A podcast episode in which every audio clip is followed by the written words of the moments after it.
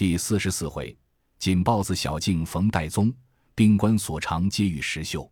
诗曰：豪杰遭逢心有因，连环钩索共相寻。使言易得情坚实，歃血同心意断金。七国争雄今济济，五湖云扰阵遗音。汉庭将相犹图调，莫惜梁山错用心。话说当时李逵挺着坡刀来斗李云，两个就官路旁边斗了五七合，不分胜败。朱父便把坡刀去中间隔开，叫道：“且不要斗，都听我说。”二人都住了手。朱父道。师傅听说小弟多蒙错爱，只教枪棒，非不感恩。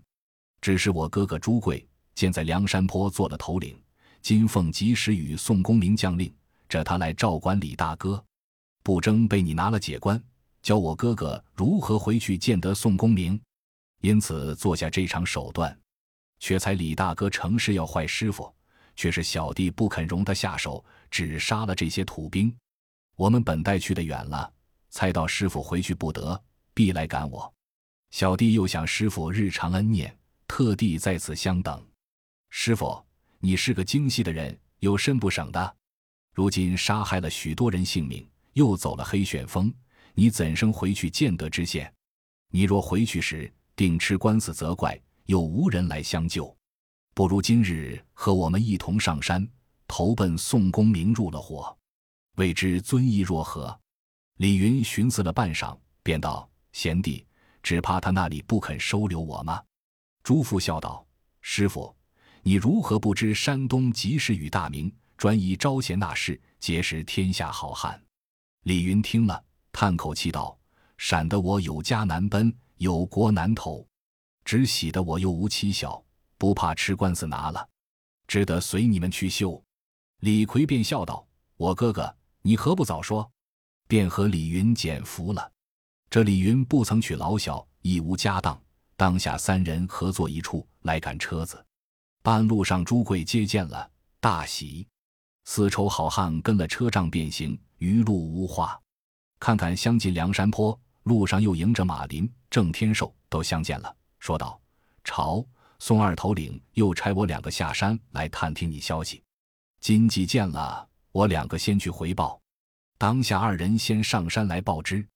次日，四筹好汉带了朱富家眷，都至梁山坡大寨聚义厅来。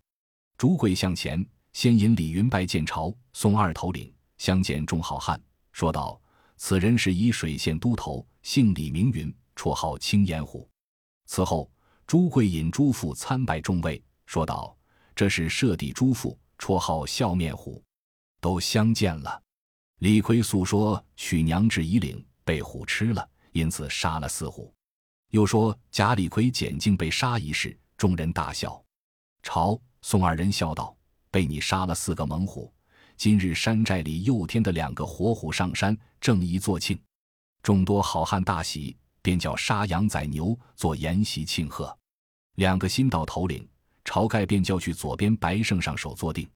吴用道：“近来山寨十分兴旺。”感得四方豪杰望风而来，皆是二公之德也，众兄弟之福也。然是如此，还请朱贵仍复掌管山东酒店，替回石勇后见。朱父老小另拨一所房舍住居。目今山寨事业大了，非同旧日，可再设三处酒馆，专一探听吉凶事情，往来议事上山。如若朝廷调遣官兵捕盗。可以报知如何进兵，好做准备。西山地面广阔，可令童威、童猛弟兄两个带领十数个伙伴那里开店；令李立带十数个伙家去山南边那里开店；令石勇也带十来个伴当去北山那里开店。仍复都要设立水亭、号舰接应船只，但有缓急军情，飞捷报来。山前设置三座大关。专令杜迁总行守把，但有一应委差，不许调遣，早晚不得擅离。又令陶宗旺把总监工，掘港岔，修水路，开河道，整理丸子成员，筑比山前大路。他原是庄户出身，修理酒罐。令蒋敬掌管库藏仓廒，支出纳入，积万累千，精通书算。令萧让设置寨中寨外、山上山下三关把隘，许多行役官房文约，大小头领号数。凡令金大监刊造雕刻一应兵符、印信、牌面等项，令侯建管造一袍铠甲、五方旗号等件，令李云监造梁山坡一应房舍厅堂，令马林监管修造大小战船，令宋万、白胜去金沙滩下寨，令王矮虎、郑天寿去鸭嘴滩下寨，令穆春、朱富管收山寨钱粮，吕方。郭盛于聚义厅两边耳房安歇，令宋清专管盐宴，都分拨已定，沿袭了三日，不在话下。梁山坡自此无事，每日只是操练人马，教演武艺。水寨里头领都教习驾船赴水，船上厮杀亦不在话下。忽一日，宋江与晁盖、吴学究并众人闲话道：“我等弟兄众位，今日都共聚大义。”只有公孙义清不见回还，我想他回冀州探母参师，期约百日便回。今经日久，不知信息，莫非昧信不来？可烦戴宗兄弟与我去走一遭，探听他虚实下落，如何不来？戴宗道：“愿往。”宋江大喜，说道：“只有贤弟去得快，旬日便知信息。”当日戴宗别了众人，次早打扮做个成局，下山去了。但见，虽为走卒，不占军班，一生常做异乡人，两腿欠他行路债。寻常结束，青山早带喜起身，赶趁程途，信龙文书常爱护。监司出入，造花藤帐挂宣牌，帅府行军，加傍黄旗书令字。家距千里，日不宜时便到听街。紧急军情，时不过客不为宣献。早向山东参熟米。晚来魏府吃鹅梨。且说戴宗自离了梁山坡，取路往冀州来，把四个甲马拴在腿上，做起神行法来。余路只吃些素茶素食。在路行了三日，来到沂水县界，指纹人说道：前日走了黑旋风，伤了好多人，连累了都头李云，不知去向，至今无获处。戴宗听了冷笑。当日正行之次，只见远远的转过一个人来。看见了戴宗走得快，那人立住了脚，便叫一声“神行太保”。戴宗听得，回过脸来定睛看时，见山坡下小径边立着一个大汉，怎生模样？但见白范杨立子，入银盘托着红缨，皂团领战衣，似翡翠围成锦绣，搭脖丝绦缠裹肚，腿护膝衬鞋，鲨鱼鞘斜插腰刀。笔管枪银丝缠杆，那人头圆耳大，鼻直口方，生得眉秀目疏，腰细膀阔。远看独龙离石洞，近观飞虎下云端。戴宗听得那人叫了一声“神行太保”，连忙回转身来问道：“壮士素不曾拜师，如何呼唤剑名？”那汉慌忙答道：“足下真乃是神行太保。”撇了枪，便拜倒在地。戴宗连忙扶住搭理，问道：“足下高姓大名？”那汉道：“小弟姓杨，名林，祖贯章德府人士，多在绿林丛中安身，江湖上都叫小弟做锦豹子杨林。数月之前，路上酒肆里遇见公孙胜先生，同在殿中吃酒相会，被说梁山坡朝宋二公招贤纳士，如此义气，写下一封书，叫小弟自来投大寨入伙。”只是不敢擅进，诚恐不纳，因此心意未定，进退蹉跎，不曾赶来。外日公孙先生所说，李家道口就有朱贵开酒店在彼，招引上山入伙的人。山寨里亦有一个招贤飞豹头领，唤作神行太保代院长，日行八百里路。今见兄长行步非常，因此唤一声看，不想果是仁兄，正是天性。无心而得遇，戴宗道：“小可特为公孙胜先生回冀州去杳无音信。今奉朝宋二公将令，差遣来冀州探听消息，寻取公孙胜还债。不期却与足下相会。”杨林道：“小弟虽是张德府人，这冀州管辖地方州郡都走遍了。倘若不弃，就随时兄长同走一遭。”戴宗道：“若得足下作伴，实是万幸。寻得公孙先生见了，一同回梁山坡去尉迟。杨林见说了，大喜，就邀住戴宗结拜为兄。戴宗收了甲马，两个缓缓而行，到晚就投村殿歇了。杨林置酒请戴宗，戴宗道：“我使神行法，不敢食荤。”两个只买些素饭相待，结义为兄弟。过了一夜，次日早起，打火吃了早饭，收拾动身。杨林便问道：“兄长使神行法走路，小弟如何走得上？只怕同行不得。”戴宗笑道：“我的神行法也带的人同走。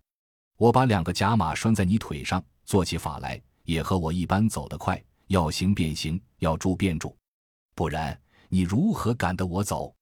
杨林道：“只恐小弟是凡胎着骨的人，比不得兄长身体。”戴宗道：“不妨。”是我的这法，诸人都带的，作用了时和我一般行，只是我自吃素，并无妨碍。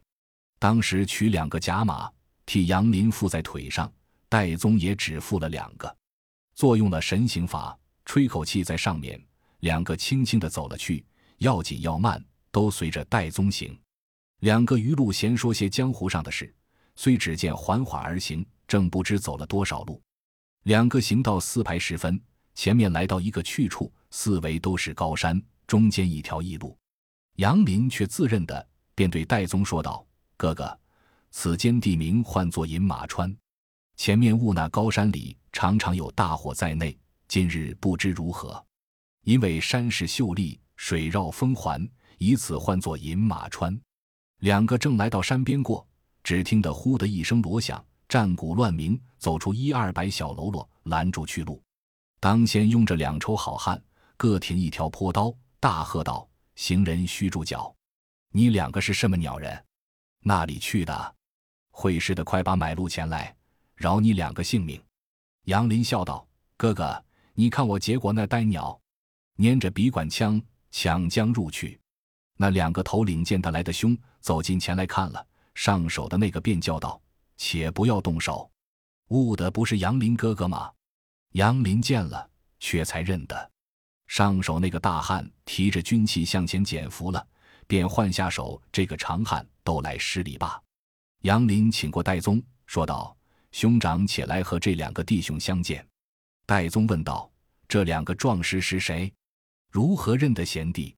杨林便道：“这个认得小弟的好汉，他原是盖天军襄阳府人士。”姓邓名飞，为他双睛红赤，江湖上人都唤他做火眼狻猊，能使一条铁链，人皆近他不得。多曾合伙，一别五年，不曾见面。谁想今日他却在这里相遇着。邓飞便问道：“杨林哥哥，这位兄长是谁？必不是等闲人也。”杨林道：“我这仁兄是梁山坡好汉中神行太保戴宗的便是。”邓飞听了道。莫不是江州的戴院长能行八百里路程的？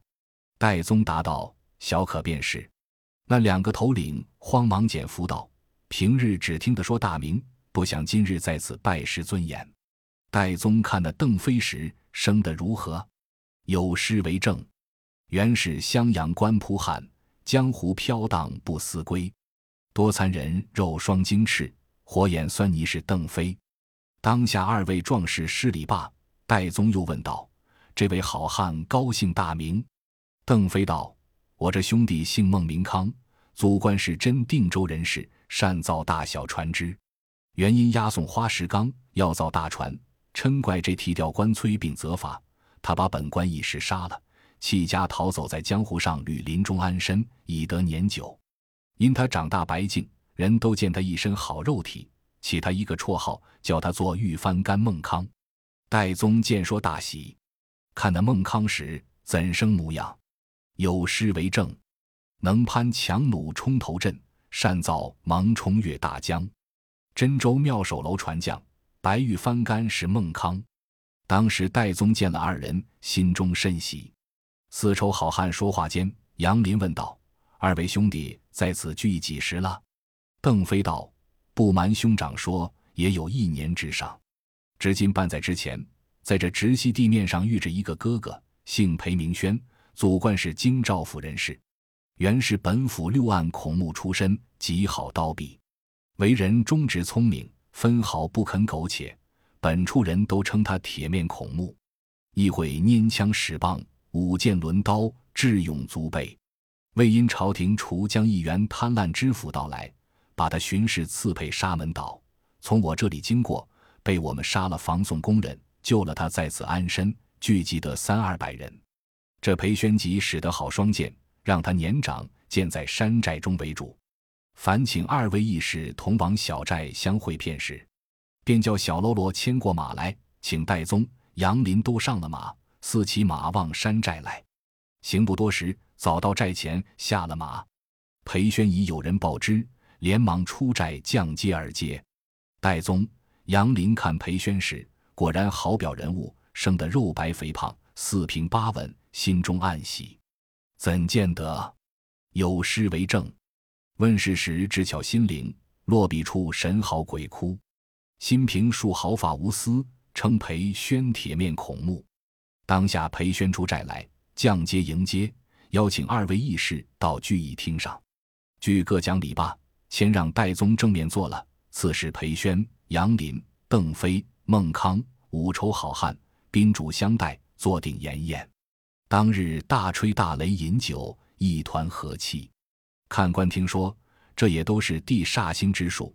时节到来。天性自然一举相逢，众人吃酒中间，戴宗在言上说起朝宋二头领招贤纳士，结识天下四方豪杰，待人皆无一团和气，仗义疏财，许多好处。众头领同心协力，八百里梁山坡如此雄壮，中间丸子城、了儿洼，四下里都是茫茫烟水，更有许多军马，何愁官兵到来？只管把言语说的三个。裴宣回道。小弟寨中也有三百来人马，财富亦有十余辆车子，粮食草料不算。倘若仁兄不弃危贱时，引荐于大寨入伙，愿听号令效力，未知尊意若何？戴宗大喜道：“朝宋二公待人接纳，并无异心，更得诸公相助，如锦上添花。若果有此心，可便收拾下行李。”带小可和杨林去冀州见了公孙胜先生回来，那时一同扮作官军，星夜前往。众人大喜，酒至半酣，移去后山段金亭上看那饮马川景致吃酒。端地好个饮马川！但见一望茫茫野水，周回隐隐青山，几多老树影残霞，数片彩云飘远秀。荒田寂寞，应无稚子看牛。古渡凄凉，那得西人饮马，只好强人安寨栅，偏以好汉斩旌旗。戴宗看了这饮马川一派山景，喝彩道：“好山好水，真乃秀丽。你等二位如何来得到此？”邓飞道：“原是几个不成才小厮们在这里屯扎，后被我两个来夺了这个去处。”众皆大笑。五筹好汉吃得大醉。裴宣起身舞剑饮酒，戴宗称赞不已。至晚各自回寨内安歇。次日，戴宗定要和杨林下山，三位好汉苦留不住，相送到山下作别，自回寨里来收拾行装，整理动身，不在话下。且说戴宗和杨林离了饮马川山寨，在路小行夜住，早来到冀州城外，投个客店安歇了。杨林便道：“哥哥。”我想公孙胜先生是个出家人，必是山间林下村落中住，不在城里。戴宗道：“说的是。”当时二人先到城外，一到处询问公孙胜先生下落消息，并无一个人晓得他。住了一日，次早起来，又去远近村坊街市访问人时，亦无一个认得。两个又回店中歇了。第三日，戴宗道：“敢怕城中有人认得他。”当日和杨林却入冀州城里来寻他，两个询问老城人时，都道不认得，敢不是城中人，只怕是外县名山大厦居住。杨林正行到一个大街，只见远远的一派鼓乐迎将一个人来。戴宗、杨林立在街上看时，前面两个小老子，一个驮着许多礼物花红，一个捧着若干缎子彩增之物。后面青罗伞下罩着一个押玉贵子，那人生的好表人物，露出蓝靛般一身花绣，两眉入鬓，凤眼朝天，但黄面皮，细细有几根孜然。那人祖贯是河南人士，姓杨名雄，因跟一个叔伯哥哥来冀州做知府，一向流落在此。续后一个新任知府却认得他，因此就参他做两院押狱兼充使曹行行贵子。因为他一身好武艺，面貌微黄，以此人都称他坐病关索杨雄。有一首《临江仙》词，单道着杨雄好处。但见两臂雕青绢嫩玉，头巾环眼嵌玲珑，鬓边爱插翠芙蓉，背心书贵字，山串染猩红。问事听虔诚手段，行刑处刀利如风。微黄面色细眉浓，人称病关索，好汉是杨雄。当时杨雄在中间走着。背后一个小老子擎着鬼头把法刀，原来才去是心里觉醒了回来。众相识与他挂红贺喜，送回家去。正从戴宗、杨林面前迎将过来，一簇人在路口拦住了把斩。只见侧手小路里又撞出七八个军汉来，未头的一个叫做踢杀杨张宝，这汉是冀州守御城池的军，带着这几个都是城里城外时常讨闲钱时的破落户汉子。官司累次，奈何他不改。未见杨雄原是外乡人来冀州，有人惧怕他，因此不切气。当日正见他赏赐的许多断皮，带了这几个没头神，吃得半醉，却好赶来要惹他。又见众人拦住他在路口把盏，那张宝拨开众人，钻过面前叫道：“结疾拜医。”杨雄道：“大哥来吃酒。”张宝道：“我不要酒吃。”我特来向你借百十贯钱使用。杨雄道：“虽是我认得大哥，不曾钱财相交，如何问我借钱？”张宝道：“你今日诈得百姓许多财物，如何不借我些？”杨雄应道：“这都是别人与我做好看的，怎么是诈的百姓的？你来放刁，我与你均未有私，各无同属。”张宝不应，便叫众人向前一哄，先把花红缎子都抢了去。杨雄叫道：“这私门无礼！”却待向前打那抢物事的人，被张宝劈胸带住，背后又是两个来拖住了手。那几个都动起手来，小老子们各自回避了。杨雄被张宝并两个军汉逼住了，施展不得，只得忍气，解拆不开。正闹中间，只见一条大汉挑着一担柴来，看见众人逼住杨雄，动弹不得。那大汉看了。路见不平，便放下柴担，分开众人前来劝道：“你们因甚打这劫急？”那张宝睁起眼来，喝道：“你这妲己恶不死动不杀的乞丐，敢来多管！”那大汉大怒，焦躁起来，将张宝劈头只一提，一跤翻在地。那几个帮闲的见了，却待要来动手，早被那大汉一拳一个都打得东倒西歪。杨雄方才脱得身。拔出本事来时，斩动一对拳头，穿梭相似，那几个破落户都打翻在地。张宝尴尬不是头，八将起来，一直走了。杨雄愤怒，大踏步赶将去。张宝跟着抢包袱的走，杨雄在后面追着，赶转小巷去了。那大汉兀自不歇手，在路口寻人厮打。戴宗、杨林看了，暗暗的喝彩道：“端地是好汉。”此乃路见不平，拔刀相助，真壮士也。有诗为证：路见不平真可怒，拔刀相助是英雄。那堪时袖珍豪杰，慷慨相投入火中。当时戴宗、杨林向前邀住，劝道：“好汉，且看我二人薄面，且罢休了。”两个把他扶劝到一个巷内，杨林替他调了柴担，戴宗挽住那汉手。邀入酒店里来，杨林放下柴担，同到阁儿里面。那大汉插手道：“敢蒙二位大哥解救了小人之祸。”戴宗道：“我弟兄两个也是外乡人，因见壮士仗义之心，只恐足下拳手太重，误伤人命，特地做这个出场，请壮士酌三杯，到此相会，结义则个。”那大汉道：“多得二位仁兄解差小人这场。”却又蒙赐酒相待，实是不当。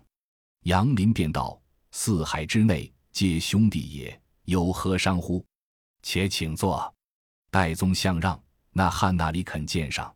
戴宗、杨林一带坐了，那汉坐于对席，叫过酒保。杨林身边取出一两银子来，把与酒保道：“不必来问，待有下饭，只顾买来与我们吃了，一发总算。”酒保接了银子去，以免铺下菜、蔬果品、暗酒之类。三人饮过数杯，戴宗问道：“壮士高姓大名？贵乡何处？”那汉答道：“小人姓石名秀，祖贯是金陵健康府人士。自小学得些枪棒在身，一生执意。”路见不平，但要去相助，人都唤小弟做拼命三郎。因随叔父来外乡贩养马卖，不想叔父半途亡故，消折了本钱，还乡不得，流落在此冀州卖柴度日。季猛拜时，当以实告。戴宗道：“萧可两个因来此间干事，得遇壮士，如此豪杰，流落在此卖柴，怎能勾发迹？不若挺身江湖上去。”做个下班时快乐也好。石秀道：“小人只会使些枪棒，别无甚本事，如何能够发达快乐？”戴宗道：“这班师节任不得真，一者朝廷不明，二乃奸臣闭塞。小可一个薄时，因一口气去投奔了梁山坡宋公明入伙，如今论成分金银，换套穿衣服，只等朝廷招安了，早晚都做个官人。”石秀叹口气道：“小人便要去，也无门路可进。”戴宗道：“壮士若肯去时，小可当以相见。”石秀道：“小人不敢拜问二位官人贵姓。”戴宗道：“小可姓戴名宗，兄弟姓杨名林。”石秀道：“江湖上听的说个江州神行太保，莫非正是足下？”戴宗道：“小可便是。”叫杨林身边包袱内取一锭十两银子，送与石秀做本钱。石秀不敢受，在三千让，方才收了。作谢二人藏在身边，才知道他是梁山坡神行太保。正欲要和戴宗、杨林说些心腹之话，投托入伙，只听得外面有人询问入来。三个看时，却是杨雄带领着二十余人，都是做工的，赶入酒店里来。戴宗。杨林见人多，吃了一惊，闹哄里，两个慌忙走了。石秀起身迎住道：“杰吉，那里去来？”杨雄便道：“大哥，何处不寻你，却在这里饮酒？我一时被那厮封住了手，施展不得，多蒙足下气力救了我这场便宜。一时间只顾赶了那厮去夺他包袱，却撇了足下。这伙兄弟听得我厮打，都来相助。”一还夺得抢去的花红缎匹回来，只寻足下不见，却才有人说道：两个客人劝他去酒店里吃酒，因此才知得特地寻将来。石秀道：却才是两个外乡客人邀在这里酌三杯，说些闲话，不知节气呼唤。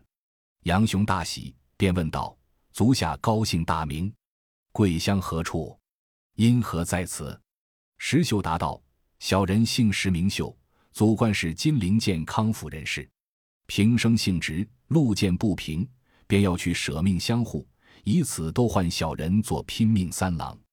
因随叔父来此地贩卖养马，不期叔父半途亡故，消折了本钱，流落在此冀州卖柴度日。杨雄看石秀时，果然好个壮士，生得上下相等，有首《西江月》词，单道着石秀好处，但见。身似山中猛虎，性如火上浇油。心雄胆大有计谋，到处逢人搭救。权杖一条干棒，只凭两个拳头。先天生驾满黄州，拼命三郎石秀。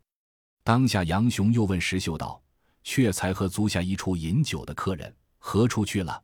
石秀道：“他两个间接急带人进来，只到巷闹，以此去了。”杨雄道：“嫩地时。”先换酒包去两瓮酒来，大碗叫众人一家三碗吃了去，明日却得来相会。众人都吃了酒，自去散了。杨雄便道：“石家三郎，你休见外，想你此间必无亲眷，我今日就结义你做个弟兄，如何？”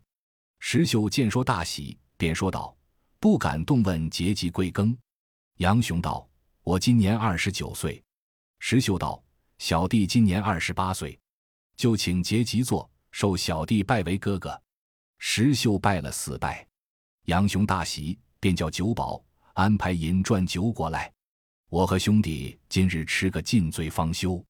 正饮酒之间，只见杨雄的丈人潘公带领了五七个人，直寻到酒店里来。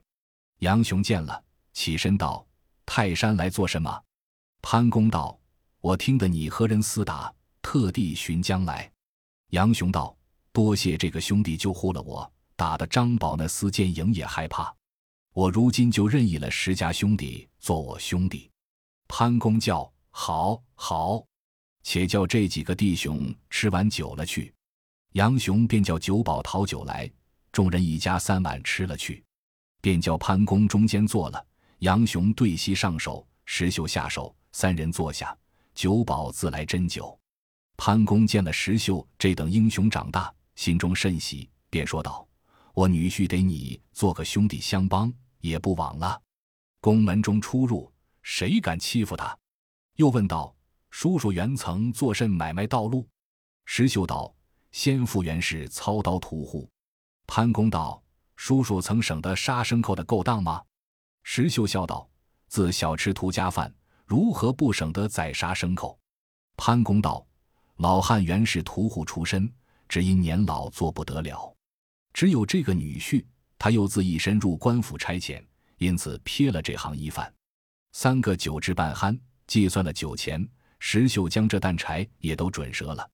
三人取路回来，杨雄入得门便叫：“大嫂，快来与这叔叔相见。”只见布帘里面应道：“大哥，你有甚叔叔？”杨雄道：“你且休问，先出来相见。”不连其处，摇摇摆摆走出那个妇人来，生得如何？石秀看时，但见黑枕枕辫细弯弯眉光溜溜眼儿香喷喷口直隆隆鼻儿红如乳腮儿粉莹莹脸儿轻袅袅身儿玉纤纤手儿一捻捻腰儿软浓浓肚翘尖尖脚花簇簇鞋儿肉奶奶胸儿白生生腿儿。更有一件窄秋秋、紧红纤纤、黑稠稠，正不知是什么东西。有诗为证：“二八佳人体似酥，腰间仗剑斩渔夫。虽然不见人头落，暗里教君骨髓枯。”原来那妇人是七月七日生的，因此小字唤作巧云。先嫁了一个丽媛，是冀州人，唤作王押司。两年前身故了，方才晚嫁的杨雄，未及一年夫妻。石秀见那妇人出来，慌忙向前施礼道：“嫂嫂，请坐。”石秀便拜。那妇人道：“奴家年轻，如何敢受礼？”杨雄道：“这个是我今日新任义的兄弟，你是嫂嫂，可受半礼。”当下石秀推金山道玉柱拜了四拜。那妇人还了两礼，请入来里面坐地，收拾一间空房，叫叔叔安歇，不在话下。过了一宿，话休续烦。次日，杨雄自出去应当官府，吩咐家中道安排石秀衣服金泽。客店内有些行李包裹，都交去取来杨雄家里安放了。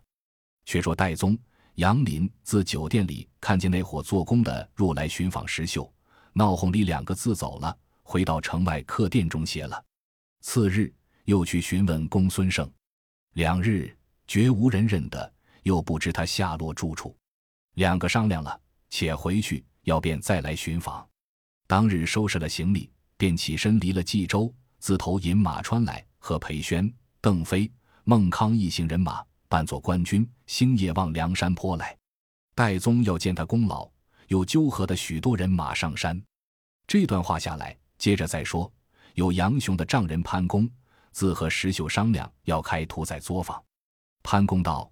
我家后门头是一条断路小巷，又有一间空房在后面，那里井水又便，可做作坊，就教叔叔作坊安歇在里面，又好照管。